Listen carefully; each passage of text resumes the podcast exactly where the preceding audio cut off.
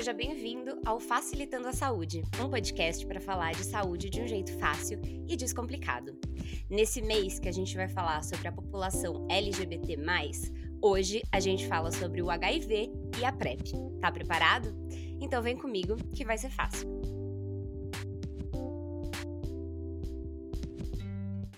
A gente já falou sobre HIV aqui no Facilitando em dezembro do ano passado, mas tem assunto que vale a pena repetir e trazer uma outra visão, com uma outra abordagem. Essa semana eu terminei de ler um livro do Caio Fernando Abreu, O Pequenas Epifanias, onde estão reunidas algumas das suas colunas para os jornais nos anos 90. Caio era escritor e jornalista e morreu de AIDS em 96. Em uma de suas cartas para além dos muros, ele descreve o momento do diagnóstico recebido e também aborda o estigma do HIV nos anos 90. Mais de 20 anos se passaram e a gente ainda associa o HIV com a população LGBT. A prevalência de HIV entre homens gays e bissexuais subiu de 12% para 18% entre 2009 e 2016, e entre as mulheres trans e travestis já passa de 30%. Esses dados, inclusive, foram tirados de um artigo que o nosso convidado de hoje, um dos médicos responsáveis pelo estudo da vacina do HIV no Brasil, que recentemente teve seu doutorado defendido com um estudo sobre a PrEP, profilaxia pré-exposição, que é um dos temas de hoje. Ele foi uma das primeiras pessoas que eu pensei em chamar aqui para esse podcast há um ano, quando tudo aqui ainda era mato. Então eu tenho a enorme honra de receber aqui o doutor Ricardo Vasconcelos, ou Rico Vasconcelos. Seja muito bem-vindo ao Facilitando, Rico. Conta pra gente um pouquinho mais sobre você. Oi, Ana, obrigado. Que honra essa introdução. Fico até sem jeito aqui, nem me arrumei para isso. tenho nem roupa. Não, não tenho nem roupa para gravar com você, imagina. Bom, falando um pouquinho de mim, é, eu sou um médico infectologista, eu estou com 42 anos hoje, e desde que eu terminei a faculdade, eu fiz residência de clínica médica primeiro, clínica geral, né? Depois infectologia, e desde a infectologia que de repente caiu no meu colo uma coisa que agradeço muito ao professor Esper Calas. Quando eu terminei a minha residência, eh, eu fui convidado para trabalhar num projeto que estava acontecendo de pesquisa chamado IPREX, IPREX, IPREX, que foi o primeiro ensaio clínico do mundo que testou a eficácia e a segurança da PrEP no uso contínuo de medicamentos antirretrovirais por pessoas que não vivem com HIV, com o objetivo de protegê-las dessa infecção. Então, é, eu estou trabalhando com PrEP desde o primeiro estudo publicado. E de lá para cá, eu tive enorme e deliciosa jornada, também proporcionada pelo professor Asper Calas, de participar de todos os grandes estudos de PrEP que aconteceram no Brasil e até a implementação dessa estratégia como política pública é, no SUS, né? Então, assim, tipo, quando eu terminei a minha residência, o assunto prevenção de HIV era um assunto que era muito árido, era muito chato e não era muito bem quisto, nem por profissionais da saúde, nem pela população geral. Eu gosto de dizer que antes da PrEP, quando se falava de prevenção, você, independente de qual fosse a demanda do usuário do serviço de saúde, você dava sempre a mesma resposta, que era use camisinha. Eu chamo esse período de o imperialismo do látex. Que assim, a pessoa falava assim: sabe o que é, doutor? É que eu perco a ereção quando eu uso camisinha. A gente respondia: então use camisinha. Aí o cara falava assim: eu, sei lá, não sinto nada quando eu tô usando camisinha. A gente fala, use camisinha. Aí alguém falou, eu tenho alergia a látex. E aí você fala. Aí a gente falava, use camisinha que não seja de látex. Eh, mas era sempre camisinha e até, até não, não critico esse povo desses, dessas décadas todas do imperialismo do látex, porque além da camisinha você só tinha a abstinência sexual, que é uma coisa que tida como estratégia de saúde pública tem uma, um impacto muito pequeno na, na redução da incidência de infecções sexualmente transmissíveis, ou aquela ideia do sexo mais seguro, que era falar, vamos fazer um sexo que não tenha penetração, vamos fazer, sei lá, masturbação a dois, vamos fazer sexo oral. E a gente sabe, e os estudos todos mostram isso, que todas as medidas comportamentais de controle de uma epidemia são muito pouco limitadas quando você pensa em controle, né? A Covid está aí para mostrar que quando você fala para a pessoa fique em casa, não se aglomere e use máscara, os números continuam subindo, porque é difícil fazer uma pessoa mudar um comportamento. É dificílimo. É, você fazer um gordinho emagrecer, você fazer um sedentário correr, você fazer um tabagista parar de fumar, são coisas difíceis. Não é fácil. Assim como é difícil fazer a pessoa usar a camisinha do jeito que protege. Então eu estava ali terminando a residência e o mundo da prevenção estava sofrendo uma verdadeira revolução. E eu aproveitei essa onda e estou surfando nela até hoje. E você começou a falar sobre a PrEP, então, e a primeira vez que eu ouvi falar sobre PrEP, olha que loucura isso, porque, né, somos profissionais de saúde aqui. É, hoje, Gabi, inclusive, Gabi está aqui participando da, da Seu Oi aí. Oi, gente! Estou por aqui, vou participar dessa, desse mês especial de saúde LGBT. Acho que, como vocês sabem, eu e a Ana temos a mesma formação, nós somos duas gerontólogas formadas pela mesma faculdade, então, quando ela fala de coisas que a gente aprendeu na faculdade, nós aprendemos juntas. E, e aí, assim, né, que, que loucura, porque a primeira vez que eu ouvi falar de PrEP foi quando eu conheci o Rico, e isso foi o quê? Em 2019? 2019? 2018. Não sei se 18 ou 19. Não, não, não, é maluco um negócio desse que a gente se formou na área da saúde eu não sabia o que era PrEP até te conhecer. Então, assim, eu tenho certeza absoluta que muita gente não sabe o que é PrEP. Então, se você puder explicar o que é a PrEP. Com enorme prazer. PrEP, a palavra PrEP, vem de uma sigla do inglês que significa profilaxia pré-exposição. É, se você for pegar as letrinhas de profilaxia pré-exposição, não dá PrEP, dá PPRE, né? Em, em, Portugal, aliás, eles chamam de PPRE. E aqui a gente usa o anglicismo PrEP, que consiste no uso continuado de medicamentos antirretrovirais por pessoas que não vivem com HIV, porém é, estão sob risco de se infectarem, com o objetivo de reduzir as chances dessa infecção é, se instalar ela tem muitos trabalhos já embasando cientificamente a sua segurança e a sua eficácia, e ela é igual camisinha, ela funciona muito bem para proteger o HIV quando a pessoa usa direitinho. Então, PrEP não é melhor que camisinha, PrEP é igual camisinha, só funciona se você usar. E abre, assim, uma nova possibilidade para aquela pessoa que só com a camisinha não estava conseguindo se proteger coisa que, segundo o Ministério da Saúde, em pesquisa realizada em 2016, corresponde a 46% da população brasileira. Uau! Ou seja, é muita gente. Na pesquisa de conhecimentos, atitudes e práticas sexuais que o Ministério da Saúde fez em 2016, foram entrevistadas 12 mil pessoas de 15 a 69 anos no Brasil inteiro, e entre as 200 perguntas que foram feitas, tinha uma que era assim: você usou o preservativo com todas as suas parcerias casuais no último ano? E todas, é todas, né? Tipo, todas não é quase todas. É... 54% responderam que sim. Isso significa que em 2016, 46% das pessoas não estavam protegidas apenas com o, abre aspas, use camisinha, fecha aspas. Não é tão simples assim como as pessoas acham usar camisinha. Sim, sim, e, e também é uma questão cultural, né?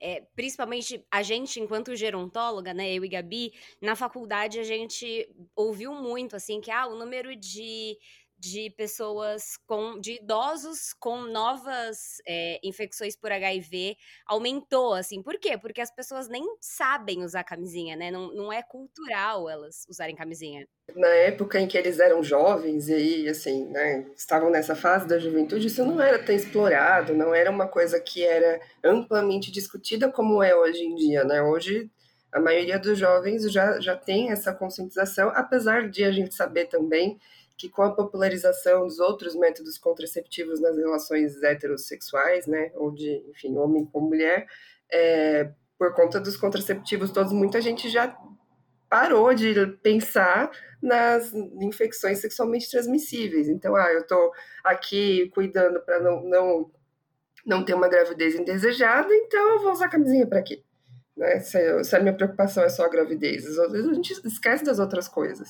É, e, e, isso é um risco, né? Até porque, enfim, a sífilis voltou com tudo aí, né? Recentemente, entre os jovens, o que eu particularmente acho um absurdo estar em 2021 falando de sífilis, assim, parece uma coisa tão do passado, assim. Eu acho que o Rico, enquanto infectologista, deve também é, ao mesmo tempo que eu também acho um absurdo a gente ter uma epidemia crescente ainda em 2021 de sífilis, sendo que a gente já tem cura para sífilis desde a década de 40, com a criação da, da penicilina, e a gente trata até hoje, é, 80 anos depois, com o mesmo antibiótico, mas, ao mesmo tempo, eu entendo que uma epidemia crescente de sífilis até hoje também serve para nos mostrar que é, a ciência da prevenção de ISTs ela foi muito ingênua de achar que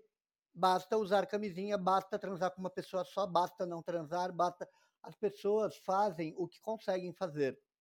E pegando o gancho que a Gabi trouxe dos contraceptivos, eu gosto sempre de dizer que para evitar filho, um casal heterossexual vai encontrar 30 maneiras diferentes. É camisinha, é pílula diária, é pílula do dia seguinte, é anticoncepcional injetável, mensal, trimestral, é, anel vaginal, é, implante subcutâneo, é, tem 30 jeitos, vasectomia, laqueadura de trompas, tem mil jeitos. Por que que para prevenção de ISTs, que, é, que são transmitidas por via sexual igual filho, a gente achou que só com camisinha a gente ia dar conta? Então, a sífilis está crescendo em 2021 não é só por causa das pessoas que pegam sífilis, é um pouco por causa de nós, cientistas também, que a gente olhou pouco para esse lado. E entendemos hoje que camisinha é maravilhosa para quem usa, para quem consegue usar. E veja que a gente tem 54% dos brasileiros que usam. Para esses 54%, a gente fala: ótimo, continua. Não pare. Que legal que você encontrou uma maneira bacana de evitar filho, IST, HIV e tal, mas achar que as outras 46% é que estão erradas foi um erro da ciência, das, dos gestores de, de políticas públicas é, de saúde, né? Então, agora que na última década a gente começou a olhar com mais carinho para esse assunto da prevenção e resolvemos tentar aumentar um pouquinho a variedade de opções no cardápio para saber se todo mundo encontra alguma coisa atraente, né? É, até porque essas discussões todas ainda são um grande tabu, né? Então, assim, você falar de, ah, não, vou cuidar para não ter filho, é muito mais simples do que dizer, vou cuidar para não ter uma infecção sexualmente transmissível, seja ela qual doença for. É, e principalmente quando a gente fala de HIV agora, assim, que a gente está nessa fase em que as pessoas acima de 18 anos estão sendo vacinadas contra o Covid é, pessoas com comorbidades HIV é uma delas. Eu tenho visto nas redes sociais, por exemplo, vários jovens sendo vacinados e comentar e postando que estão sendo vacinados e, e vários comentários assim: "Ah, mas por que, que você foi vacinado? Qual que é a sua doença?" Como se você precisasse ter uma carteirinha de, de, de que tem comorbidade, ou enfim, de tipo, tenho, tenho HIV, então deixa eu postar aqui rapidinho, pra, né? Como se não tivesse um. Os fiscais de comorbidade, né? Exatamente. É, e é verdade que dentro do imaginário do senso comum da população brasileira, a, o conceito de IST foi construído ao longo de décadas como aquilo que acontece com quem fez coisa que não devia, com quem fez coisa errada. Punitivo, né? Punitivo, isso. Então, é só você não fazer coisa errada que você não vai pegar. E o que, que é fazer coisa errada? É transar sem camisinha com todo mundo, é você ser uma puta, você usar droga, você. você ser gay, você e na verdade não é, né, gente? Pode pegar uma IST qualquer pessoa que transa. E as pessoas transam, muitas pessoas transam. E que bom que elas transam, né? A humanidade não teria ido muito longe se a gente não transasse. Mas, apesar disso, da gente saber que ISTs podem acontecer com qualquer pessoa que transa, quando alguém pega HIV, sífilis ou gonorreia, pesa sobre ele, sobre essa pessoa, todo esse conceito equivocado de carimbo, selo de é, indecente, depravado, é. é e, isso me leva a uma outra pergunta, de assim, estamos em 2021, a gente já falou um pouquinho disso quando a gente gravou com a Fernanda Rick, que inclusive você conhece muito bem. Por que que a gente, a gente, enfim, população, né, é, mundo, senso comum, associa o HIV à população LGBT? Bom, desde o comecinho da pandemia de HIV, né, foi em 81 o primeiro caso descrito dessa infecção lá na Califórnia, a gente tem uma prevalência maior de casos de infecção por HIV na população de homens gays e bissexuais e mulheres trans. Então, primeira coisa que eu te digo é que não é associado a LGBTs. Por exemplo, mulheres lésbicas não tem nenhuma associação, não tem nenhum estigma com HIV. E sim, homens gays e bissexuais e pessoas trans. O porquê que ao longo desses 40 anos, já que agora em 2021 a gente comemora 40 anos do primeiro caso descrito de infecção por HIV, o porquê que essa pandemia continuou concentrada em homens gays e bissexuais e pessoas trans, existem várias explicações, né? Desde questões tipo individuais relacionadas ao sexo que a pessoa é, pratica, do tipo sexo sem camisinha, tipo sexo anal, que é uma prática que tem mais risco de transmissão, mas não só questões individuais, porque todo mundo acha que se esgota aí, nesse tipo de vulnerabilidade. Ah, mas também transou sem camisinha, por isso que pegou HIV. Não, existem outras vulnerabilidades que também estão envolvidas. Por exemplo, as vulnerabilidades chamadas de sociais, que diz respeito a homofobia, é, barreiras de acesso à saúde, é, dificuldade para conseguir negociar, é, sei lá, o uso de alguma estratégia de prevenção ali no sexo. Te dou um exemplo. Uma mulher que vive um relacionamento abusivo com um homem violento e que esse cara tem outras parcerias além dela e ela não tem a menor condição de negociar que ele use camisinha com ela, já que ela sabe que ele transa com outras pessoas.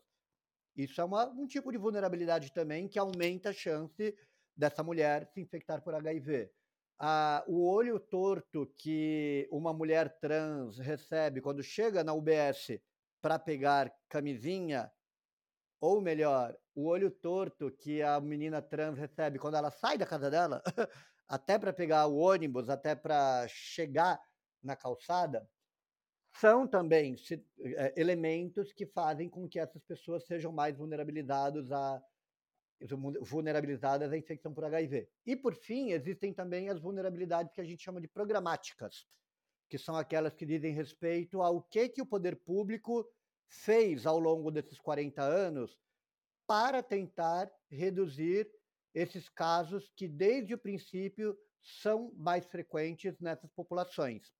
Tem, eu recomendo muito que vocês leiam e até chamem aqui para conversar, se puderem, a Gabriela Calazans, que fez a tese de doutorado dela, é, avaliando o que, que foi feito de campanha de prevenção direcionada para homens gays e bissexuais em São Paulo, desde a década de 80 até agora.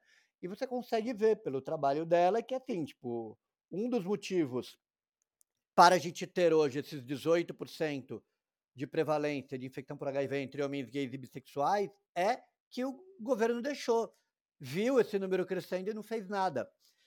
Então, quando a gente vê um jovem de 18 anos que está no início da sua vida sexual e que está ali todo animado, descobrindo as coisas e que de vez em quando transa sem camisinha, que é uma coisa que é bastante frequente no Brasil, se ele é hétero e está transando com meninas aleatoriamente sem camisinha, ele está fazendo um sexo que tem um risco muito menor de transmitir HIV para ele, porque a prevalência de HIV entre mulheres hétero é de 0,4%, e o sexo vaginal é um sexo que tem menos risco de transmissão, ele tem muito menos chance do que um menino gay de 18 anos que está no começo da sua vida sexual e que tem ali de vez em quando uma relação sem camisinha, porque ele está ali trabalhando com um público que tem uma prevalência muito mais alta e tem ali uma chance no sexo anal de se infectar muito maior.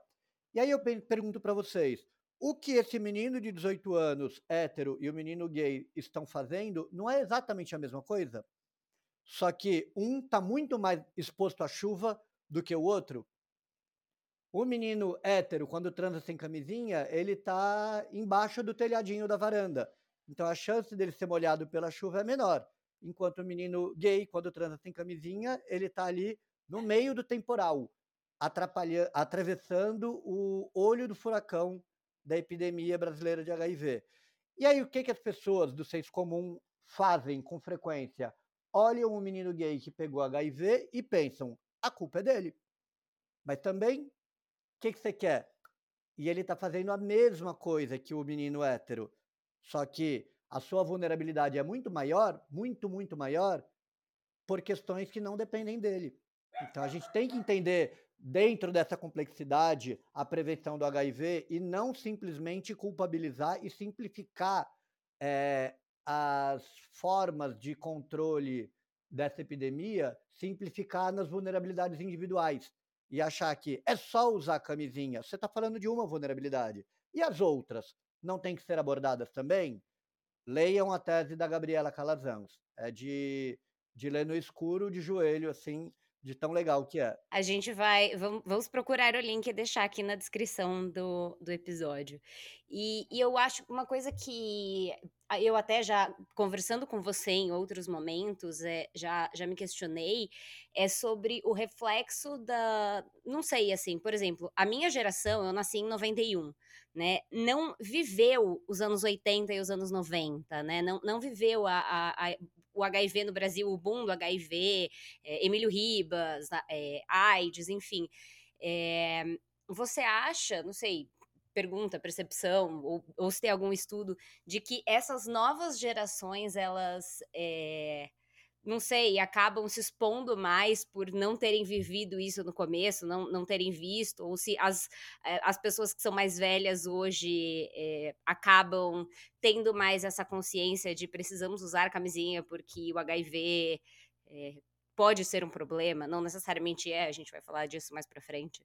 Bom, uh, quando a gente olha o número de novos casos de infecção por HIV registrados todos os anos no Brasil, a gente percebe que o número não está caindo. A gente tem em torno de 40, 42 mil novos casos todos os anos há muito tempo. Então, quem olha para esse número pode até pensar que a gente tem uma epidemia que cresce de maneira estável e de maneira homogênea no Brasil. Mas os detalhes mostram que não, que a gente tem alguns subgrupos que estão com o ponteiro do velocímetro de crescimento da epidemia acelerando, e em outros grupos você tem uma epidemia com ponteiro desacelerando. Quais são os grupos que estão acelerando? Jovens com menos de 30 anos, gays. Então, é, já começo respondendo a sua pergunta que sim, os jovens de hoje estão bastante vulneráveis ao HIV, tanto que são o grupo em que a incidência mais cresce na última década.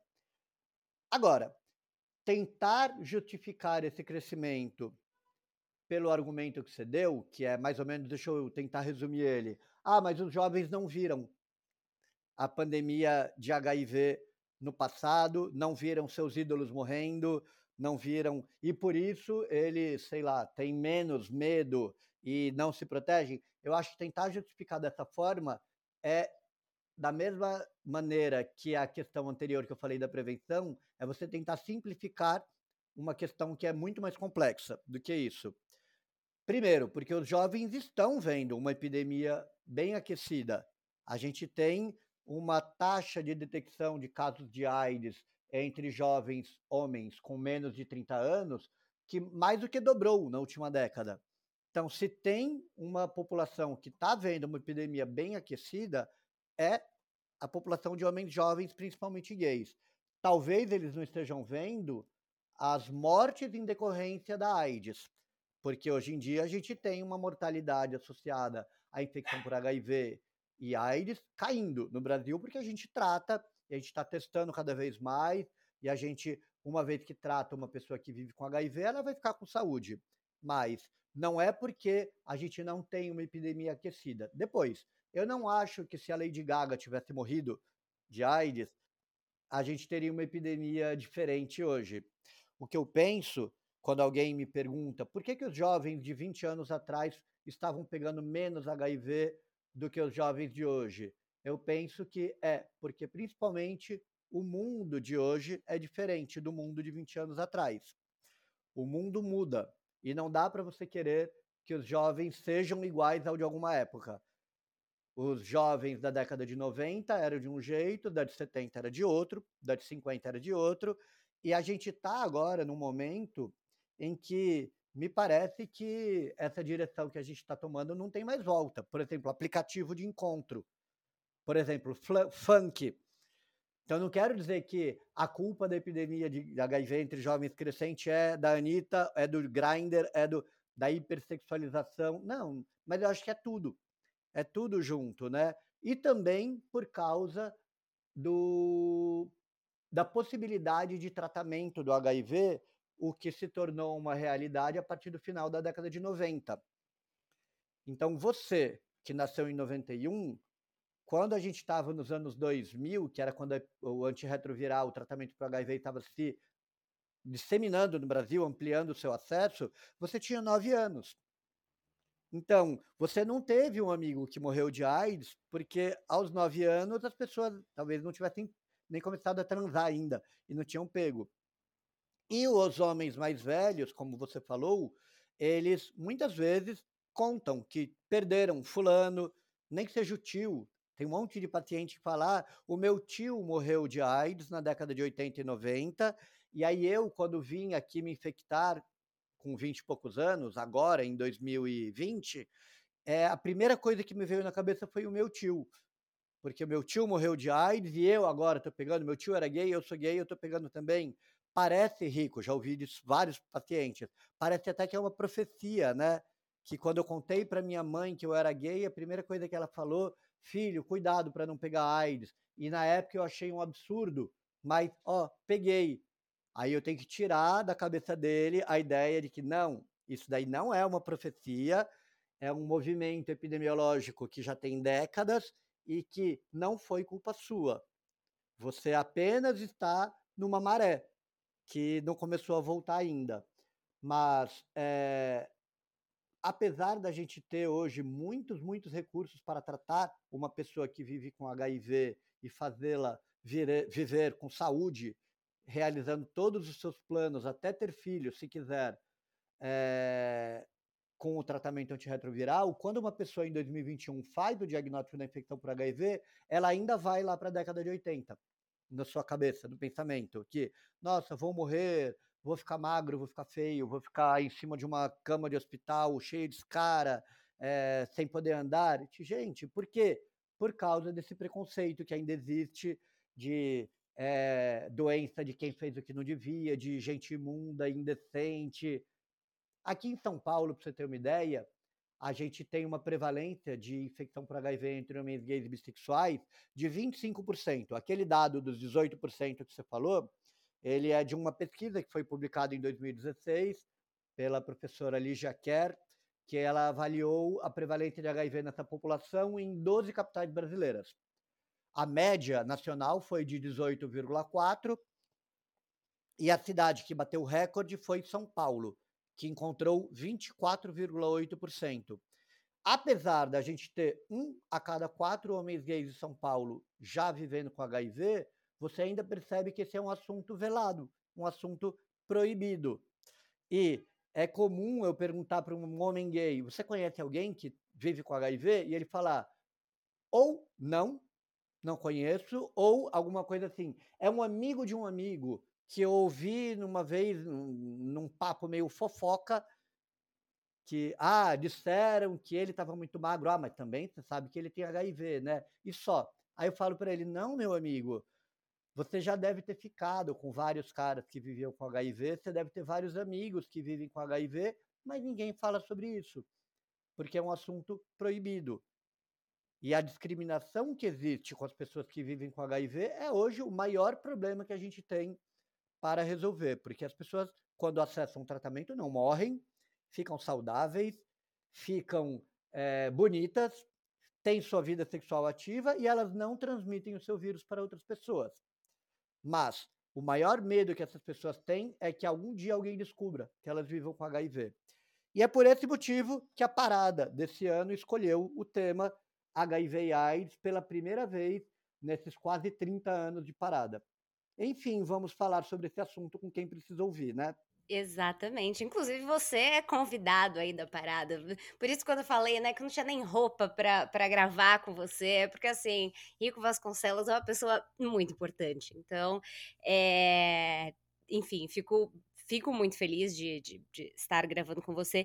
E e assim, é, né, quando lá no começo eu falei que você era uma das pessoas que eu queria chamar, assim, é porque todas as vezes que eu falo com você, eu aprendo alguma coisa nova sobre HIV. E Inclusive, queria trazer aqui eh, a recomendação e, e, e, uma fala sua também, estou usando muitas referências suas, do Carta para Além dos Muros, que tá na Netflix, é um documentário é, que conta um pouquinho da história aí do, do HIV no Brasil. É, Rico me convidou para a estreia desse documentário, me senti também importantíssima, é, vencer na vida. E, e, é muito legal, tá na Netflix, assistam. É, como eu falei, eu nasci em 91, então muita coisa que eu vi ali eu não fazia ideia, do tipo uma capa de jornal escrito que era tipo uma epidemia gay, um negócio assim. É, e você tem uma fala que para mim é, é, é, é, linda, assim, que você fala que tratar HIV hoje é besta. É, você pode falar um pouco mais sobre isso? Primeiro caso descrito de infecção por HIV foi em 81, e de 81 até 96, esse é o período que eu chamo de HIV catástrofe. Catástrofe porque neste período de 15 anos, todas as pessoas que descobriam que viviam com HIV, mais cedo ou mais tarde iriam adoecer, porque você não tinha como impedir a progressão da doença. Nesse período de 81 a 96, ter HIV era sinônimo de mais cedo ou mais tarde eu vou ter AIDS, que é o nome da doença que esse vírus causa quando não tratado. Em 96, o jogo vira e a gente aprende que associando medicamentos antirretrovirais é possível manter o vírus controlado, não curado, mas controlado, sem fazer mal para a saúde da pessoa. E posteriormente a gente descobriu que sem ter risco de transmissão para outras pessoas por via sexual também. Então, a partir de 96, HIV deixou de ser sinônimo de AIDS. E a partir de 96, se tornou possível é, chamar uma pessoa de pessoa saudável vivendo com HIV, sem doença. De 96 até 2021, o que aconteceu de mudança foi que os medicamentos que a gente usa para tratar o HIV se tornaram cada vez melhores. Menos comprimidos, até já se fala agora de nem comprimidos tomar, medicamentos de longa duração, injetáveis, implante subcutâneo. Então tem muita coisa nova aparecendo com menos efeitos colaterais. Hoje em dia praticamente não tem nenhum efeito colateral e muito potentes para controlar o HIV.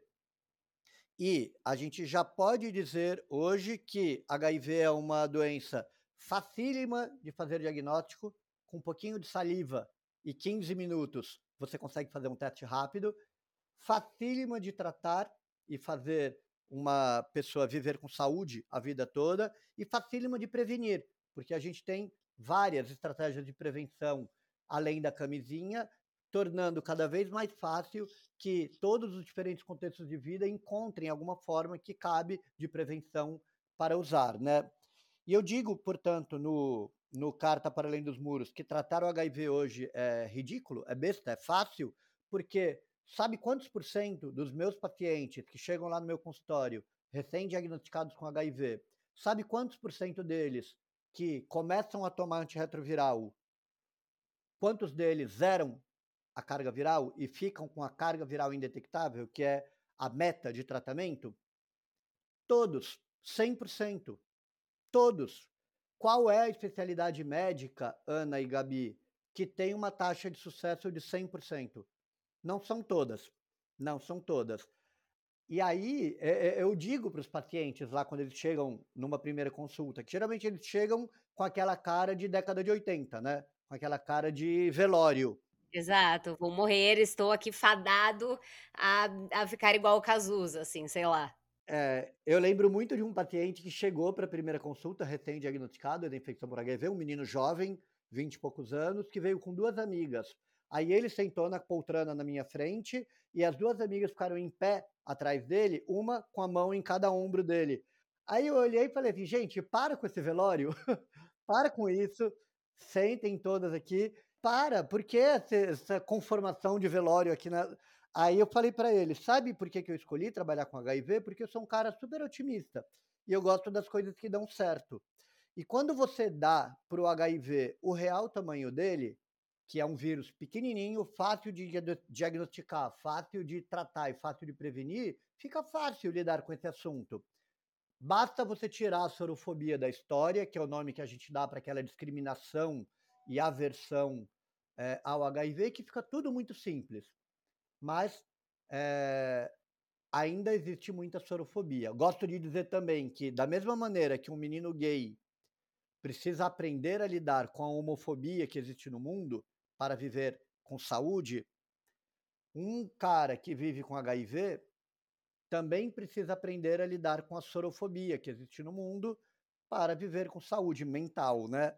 E há momentos em que tudo bem falar, há momentos que não. Igual quando você é gay, quando você é trans, há momentos que é melhor não falar mesmo não.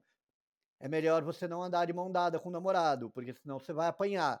E a gente aprende a lidar com esses assuntos todos. Mas o tratamento, a parte médica, biológica, saúde do HIV é simplésima hoje em dia. Super fácil. E não é para mais ninguém morrer de HIV no mundo. A gente já tem ferramentas para que a partir de amanhã de manhã ninguém mais morra em decorrência da AIDS e do HIV. E ainda morre. Porque a sorofobia impede que a pessoa vá buscar o teste a homofobia impede que a pessoa busque prevenção. E tem muita gente, já vi centenas de pacientes que fizeram o diagnóstico da infecção por HIV lá atrás e não conseguiram lidar com o assunto. E colocaram embaixo do tapete, porque estavam ainda sem sintoma nenhum. Só que um dia o vírus aparece com sintomas, com AIDS doente, aí não tem como fugir, né? Não era mais para estar tá acontecendo isso em 2021 e acontece. Pois é. E que enquanto você estava falando aqui, eu estava lembrando, eu tenho um tio heterossexual que vive com HIV desde os anos 90. Sempre tem o tio, né? Exatamente. É, e realmente, ele, eu acho muito interessante que toda vez que ele fala da doença, até hoje, ele fala aquela doença maldita. Aquela doença maldita que a pessoa X me passou. Aquela doença maldita que não sei o que, não sei o que lá. Nem fala o nome, nem verbaliza o nome e já emenda na, na, no conteúdo de culpa. Exatamente. Culpa dele e culpa da pessoa que passou, né? Como se o cara tivesse passado de propósito para ele. Assim, ah, eu vou acabar com a vida dele, eu vou passar HIV para ele. Imagina. É, como, como se. Talvez assim, talvez a pessoa nem soubesse. Na maioria das vezes. É, então, e é uma pessoa com quem ele se relacionou por muitos anos. Ele tem uma filha com essa pessoa. É, depois disso, ele teve se casou novamente, tem um outro filho também.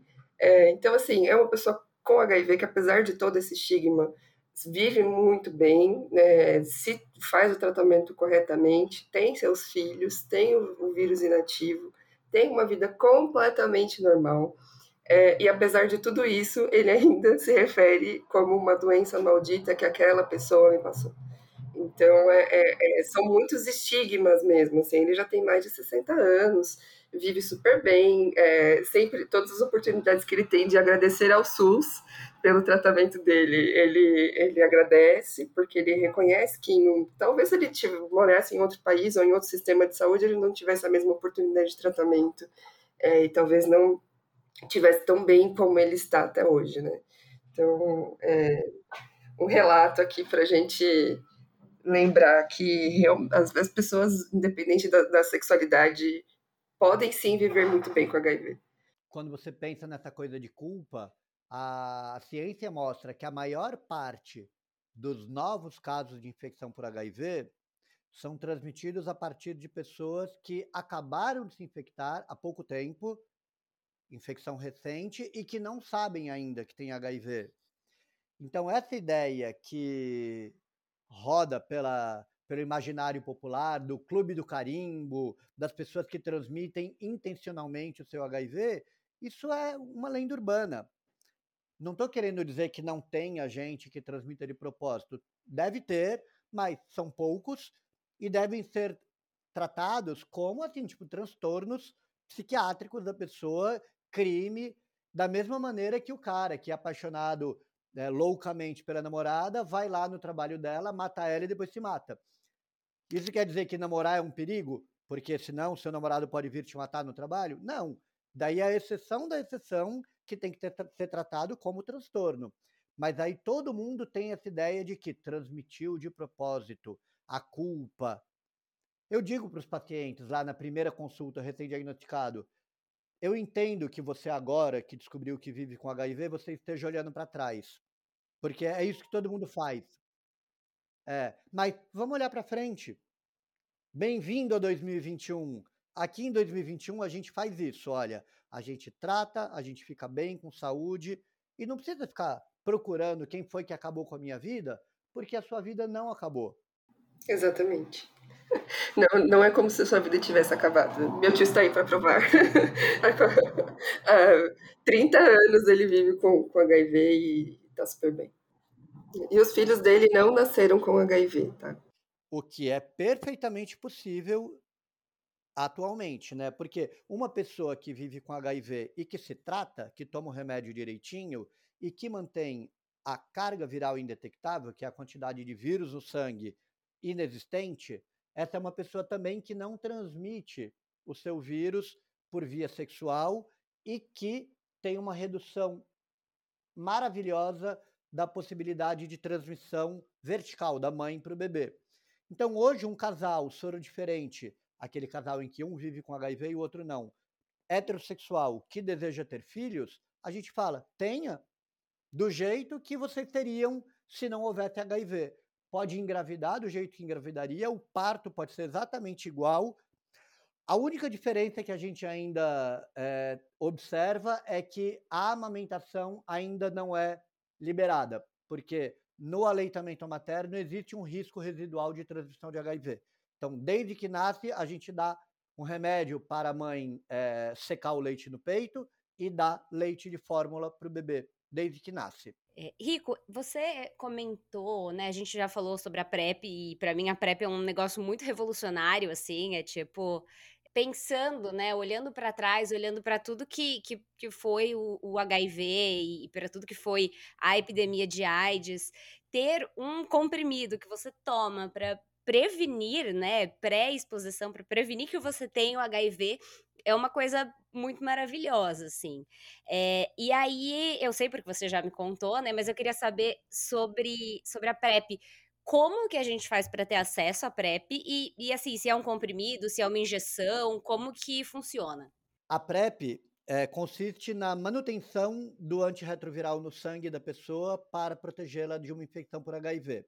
O que o antirretroviral faz é impedir que o HIV se multiplique. Quando você dá o antirretroviral para uma pessoa que vive com HIV, você vai manter o vírus quietinho, sem se multiplicar e sem fazer mal para a saúde da pessoa. Quando você dá o antirretroviral para uma pessoa que não vive com HIV, para protegê-la dessa infecção, o que acontece é o seguinte: caso o vírus entre no corpo da pessoa, depois de uma relação sexual, por exemplo, esse vírus vai encontrar o remédio ali que vai impedir que ele se multiplique. E aí um vírusinho que entrou vai continuar sendo um vírusinho. E um vírusinho só, a minha imunidade consegue ir lá e eliminar ele. Então, a PrEP, existem várias hoje, várias maneiras de se usar PrEP, e nada mais é do que ter remédio no sangue no momento em que o vírus chegar. A primeira PrEP de todas, aquela que foi é, validada pelo estudo IPREX lá em 2010, consiste no uso diário de comprimidos de dois antirretrovirais chamados tenofovir e entristabina e manter o remédio sempre ali no sangue. Isso funciona muito, muito bem para quem toma os comprimidos direitinho. Depois apareceu a chamada PrEP sob demanda, que é aquela PrEP para pessoas que têm exposições sexuais menos frequentes, a pessoa que transa de vez em quando só, e que não precisaria ficar tomando mês inteiro de comprimido para se proteger em uma relação sexual, tem um estudo bem bacana, dois estudos na verdade, que mostram que se eu tomar os comprimidos dessa PrEP com esses dois antirretrovirais antes e depois de uma relação sexual, eu consigo botar o remédio no sangue de forma é, que protege essa pessoa tem toda a posologia direitinho, não é um antes e um depois igual em Gov, é, tem, tem todo o jeitinho, o médico pode explicar para a pessoa. E já existem outras formas de PrEP validadas em estudos, porém ainda não disponíveis para a gente usar aqui na vida real, como, por exemplo, o uso de um medicamento antirretroviral chamado cabotegravir, que ele é injetável de longa duração, com uma injeção intramuscular aplicada a cada dois meses, e entre uma injeção e outra, a pessoa tem remédio no sangue e que protege ela da infecção por HIV. Essa PrEP injetável de longa duração já foi demonstrada como eficaz entre homens gays, mulheres trans e mulheres cis e foi superior à PrEP com comprimidos na prevenção do HIV e bastante segura também, sem eventos adversos graves.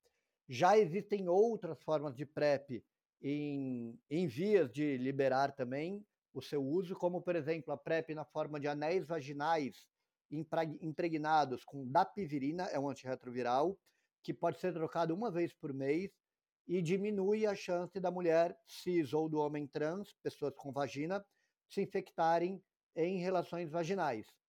Isso está começando a ter seu uso disseminado no mundo e o que a gente tem ali no horizonte aparecendo como o futuro da PrEP são as PrEPs de mais longa duração ainda do que a PrEP injetável a cada dois meses. Aí a gente tem dois candidatos. Tem um medicamento chamado islatravir, que vai ser testado em duas formas de PrEP, uma de um comprimido por mês e outra de implantes subcutâneos trocados uma vez por ano. E existe um outro medicamento chamado lenacapavir, que vai ser aplicado na forma subcutânea, igual insulina, igual é, esses remédios para emagrecer agora que tem, que são subcutâneos, aplicado a cada seis meses, o lenacapavir. Então tem muitas novas formas de PrEP chegando aí nos próximos anos. Por enquanto, o que a gente tem no Brasil é PrEP comprimido diário e PrEP sob demanda. Uma pessoa que deseja ter acesso à PrEP, ela deve escolher qual a via que ela pretende acessar isso. Ou pelo SUS, e ela pode entrar no site do Ministério da Saúde www.aids.gov.br barra PrEP, P-R-E-P, que lá vai ter um ícone onde encontrar, e ela descobre todos os 250 serviços que oferecem PrEP no Brasil inteiro, e esse número não para de aumentar. Ou ela pode fazer é, esse, essa busca da PrEP pela saúde suplementar, procurar um médico do convênio, procurar um médico particular e comprar o medicamento. O medicamento, ele ainda tem um precinho que podia ser mais baixo, mas já foi muito mais. Lá em 2015, quando começou a vender o medicamento da PrEP aqui no Brasil, um frasquinho custava 5 mil reais. E eu tinha paciente que pagava por 30 comprimidos. Hoje em dia, esse preço caiu bastante e você já tem até uma versão genérica que é vendida a mais barata aqui no Brasil, que vende o potinho com 30 comprimidos por 149 reais. 149 reais pode parecer bem menos do que 5 mil, mas ainda é um investimento que pode pesar bastante na, na, na, no orçamento de uma pessoa, né? Então, que legal que baixou o preço, mas o legal mesmo é que fosse de graça para todo mundo. Assim como é a terapia antirretroviral de quem já vive com HIV. Mesmo, e, e, que bom que mesmo com o desmonte que teve no Ministério da Saúde do departamento né, de HIV e AIDS, é, continua uh, a PrEP disponível para as pessoas, né? E outro assunto, é, enfim, ficaria conversando com você infinitamente, porque eu, tá, tá super rica essa conversa, é, que, que eu vi nas suas redes sociais, e enfim, que eu vi você falando em lives, etc., é a vacina contra o HIV, se você puder comentar um pouquinho como é que tá isso. É, eu acho que tem muita gente que tem medo ainda do tipo, né? Estamos aí falando muito sobre vacinas da Covid, né? Não é o caso, é, mas é, é, uma vacina segura? Eu sei a resposta, né? Mas é sempre bom reforçar aqui. Fala, falar um pouquinho sobre a vacina do HIV. Sim, desde que existe HIV no mundo, na década de 80, existe também pesquisa de vacina de HIV.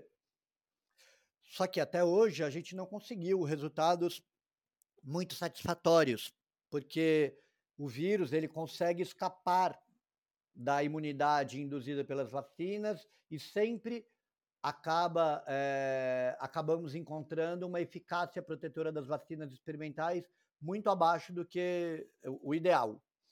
Até que nos últimos tempos, até digo que junto nesse boom da vacina de Covid, que foi um boom de novas maneiras de, de fazer imunizantes. Nesse boom surgiu também uma vacina em 2015 experimental para HIV que se chama mosaico, mosaico de que nem mosaico de pedrinhas, né?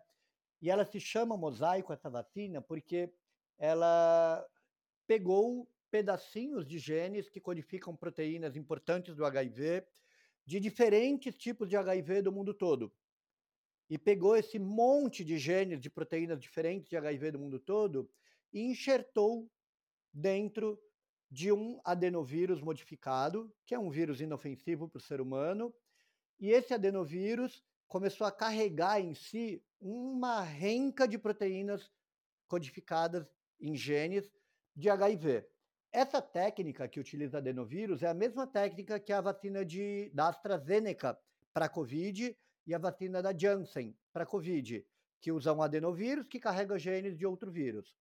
Quando você vacina uma pessoa com esse adenovírus modificado, ela vai produzir anticorpos e uma imunidade contra o HIV e contra o coronavírus, no caso das duas outras que eu falei, sem que a pessoa nunca tenha tido contato com HIV ou com, adeno, ou com o coronavírus.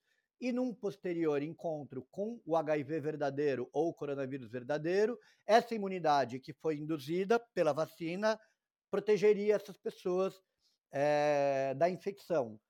O que a vacina do mosaico tem de diferente é que ela pega uma amostra de cada diferente tipo de HIV do mundo e por isso consegue é, fazer uma proteção é, melhor contra, essa, contra o HIV. Em animais, a gente conseguiu reduzir em 67%, 67% as infecções por HIV em macacos.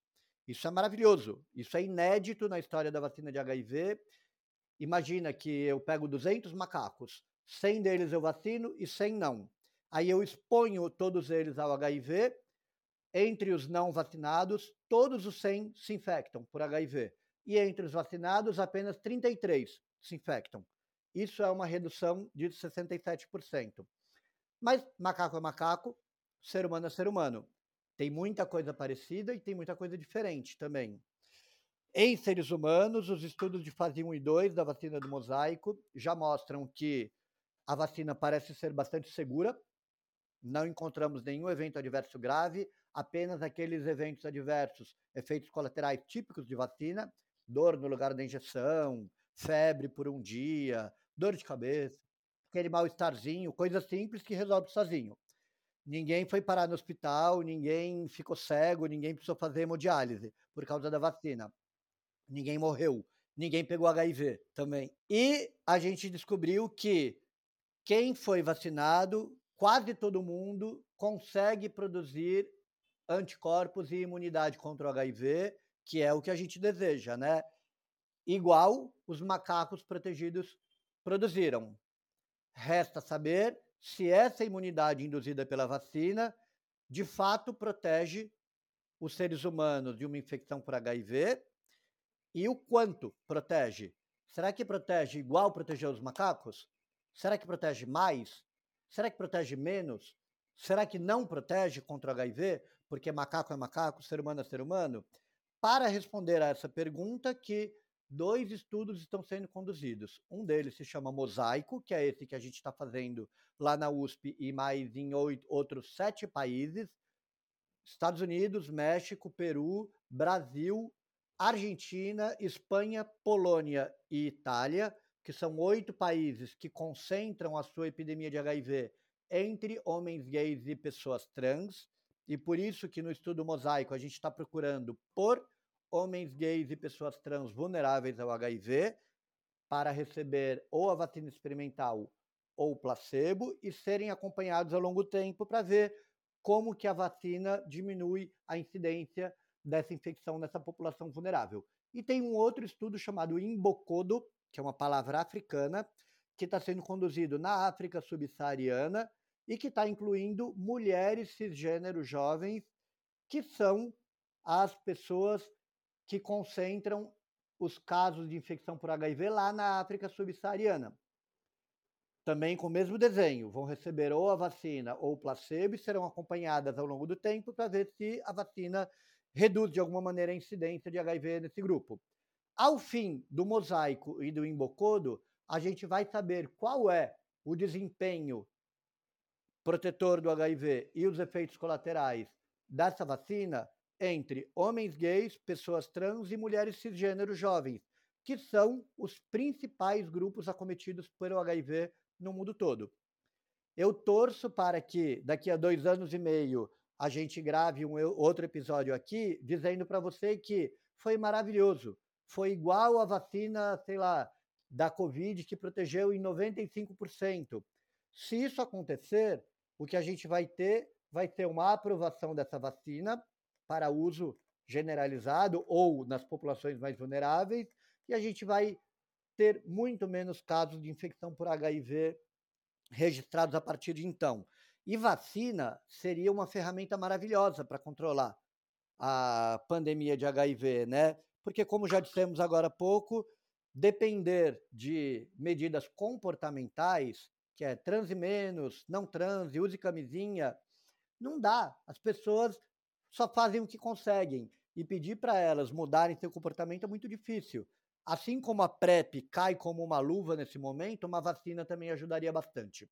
É muito, muito maravilhoso pensar, né, que é, a gente está, sei lá, 40 anos, como você falou, em 40 anos a gente já consegue sair de uma realidade que é a realidade que né, foi vista lá no começo e para hoje que tem uma, uma vacina sendo testada. Então, é, que maravilha que isso está acontecendo. Maravilhoso, eu também sonho.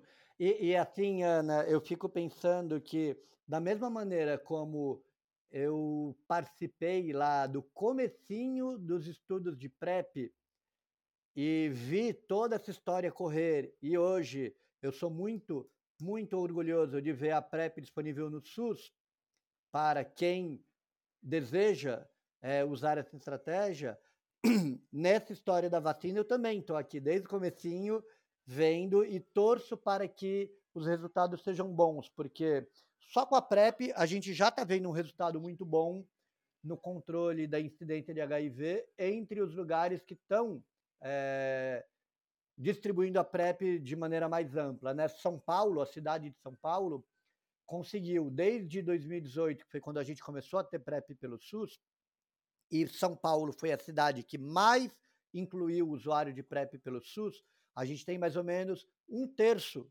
dos usuários de PrEP do Brasil na cidade de São Paulo. O que, que aconteceu? Em São Paulo, desde 2018 até agora, a gente teve uma redução na incidência de HIV de 25%.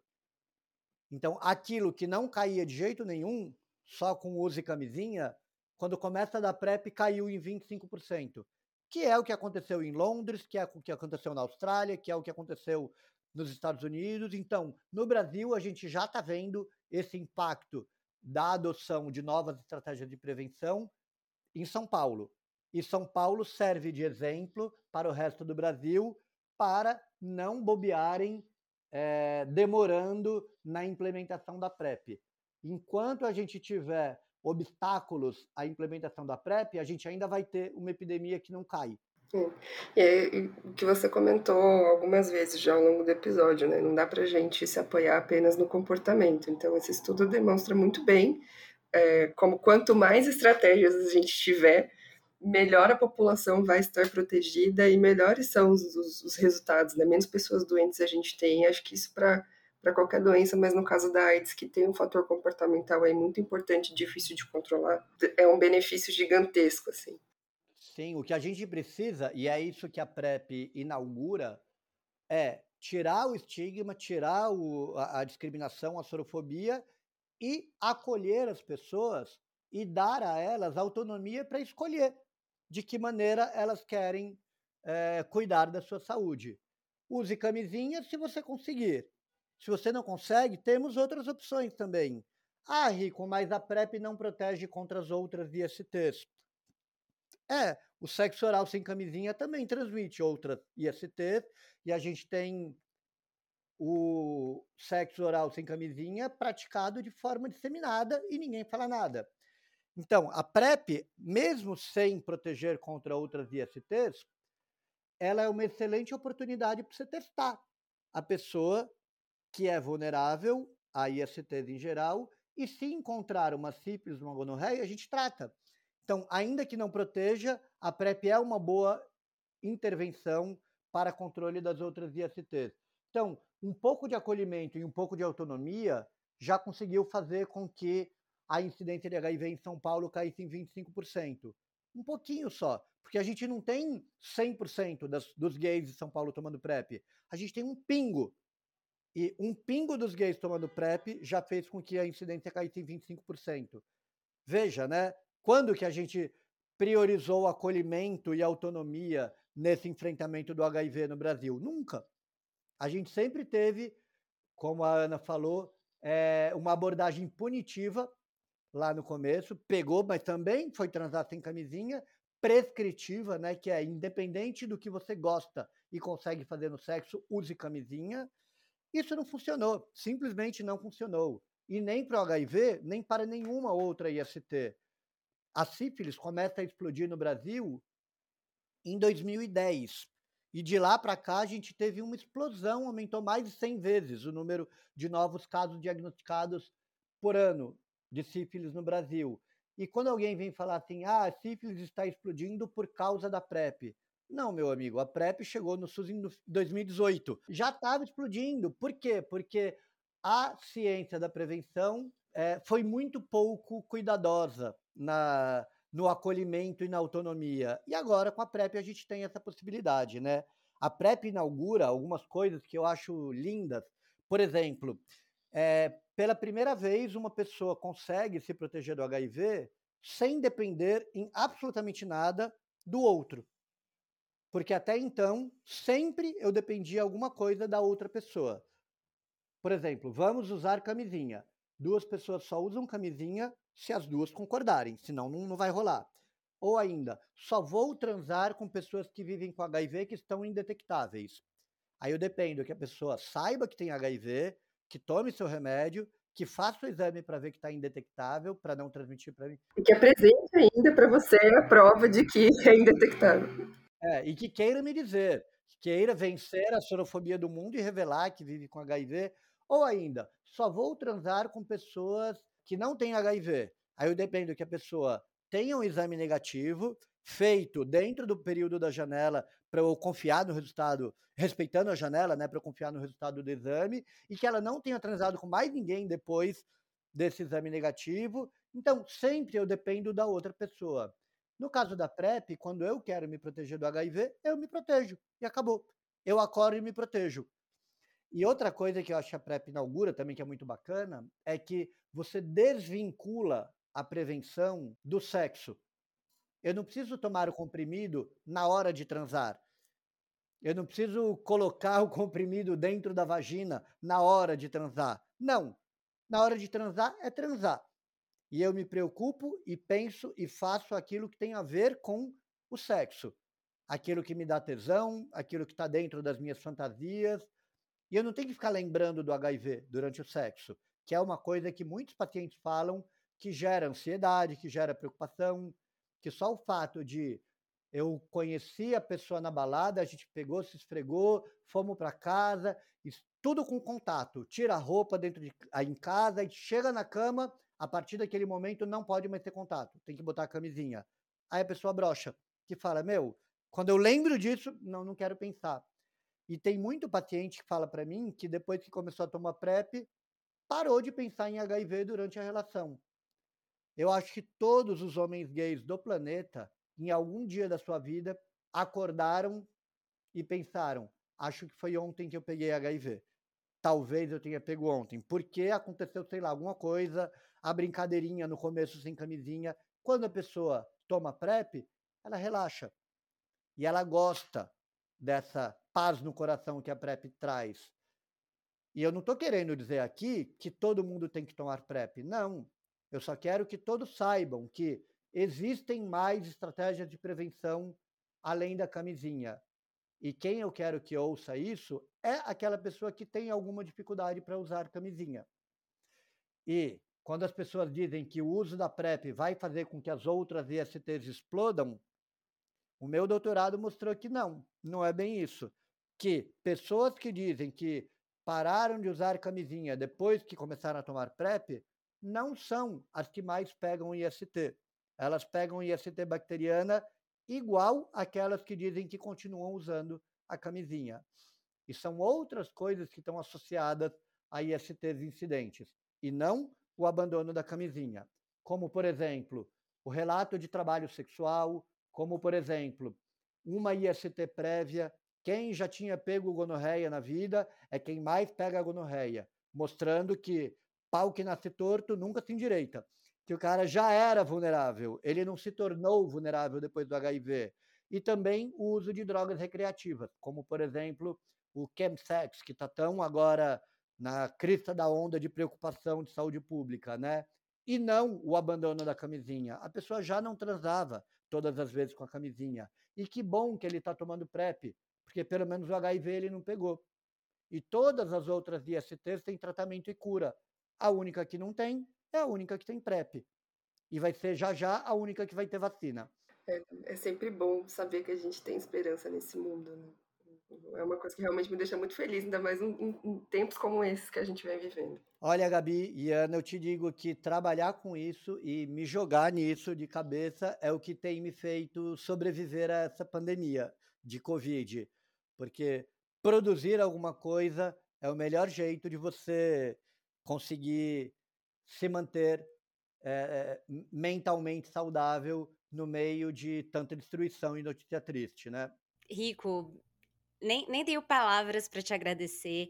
Eu acho que todas as vezes que você fala, assim, sobre, sobre PrEP, todas as, as lives que eu já vi, enfim, você dá, dá uma esperança, assim, sabe? Dá um quentinho no coração de que, nossa, é, é possível viver num mundo melhor, assim, sabe? Nem que seja que individualmente o mundo de cada, né? Eu, eu sempre digo que não existe um mundo, mas existem bilhões de mundos, né? Cada um tem o seu mundo, né? A sua visão do mundo.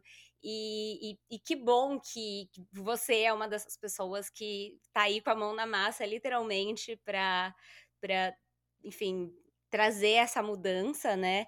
Enfim, te agradeço imensamente por estar tá aqui, né? Um ano de facilitando, a gente conseguiu te trazer antes do nosso aniversário de um ano. Estamos muito felizes. E, enfim, se você quiser falar alguma coisa, Fique à vontade. Meninas, eu que agradeço pelo convite. É uma enorme honra participar de, de um canal desses legal como de vocês. E eu digo que é responsabilidade é, no enfrentamento da epidemia de HIV, é responsabilidade de todo mundo. Todo mundo tem que se envolver nisso, porque o HIV não é uma coisa de quem faz coisa errada. O HIV é uma questão que todo mundo tem que se preocupar. E falta lugares que tratem esse assunto de maneira científica, de maneira atualizada, para que as pessoas estejam mais instrumentalizadas para lidar com esse assunto. E por isso que sempre que alguém me chama para falar sobre isso em algum lugar, eu sempre aceito, desde que a agenda bata, porque eu acho que é assim que a gente está conseguindo controlar o HIV no mundo. É, a Covid mostrou isso, né? Que falar sobre um assunto tem é, muito poder em transformar a, o controle desse, dessa epidemia. E agora no HIV, quanto mais a gente falar sobre isso, melhor. E por isso que a Parada escolheu esse ano falar sobre esse assunto. Espero, vamos ver. A gente está gravando hoje aqui um pouquinho antes da parada. Vamos ver o que, que vai acontecer. Espero que, que seja positivo. Obrigado por abrirem, abrirem espaço para um tema que eu acho tão importante que eu gosto tanto. Me chamem sempre. Ai, com certeza.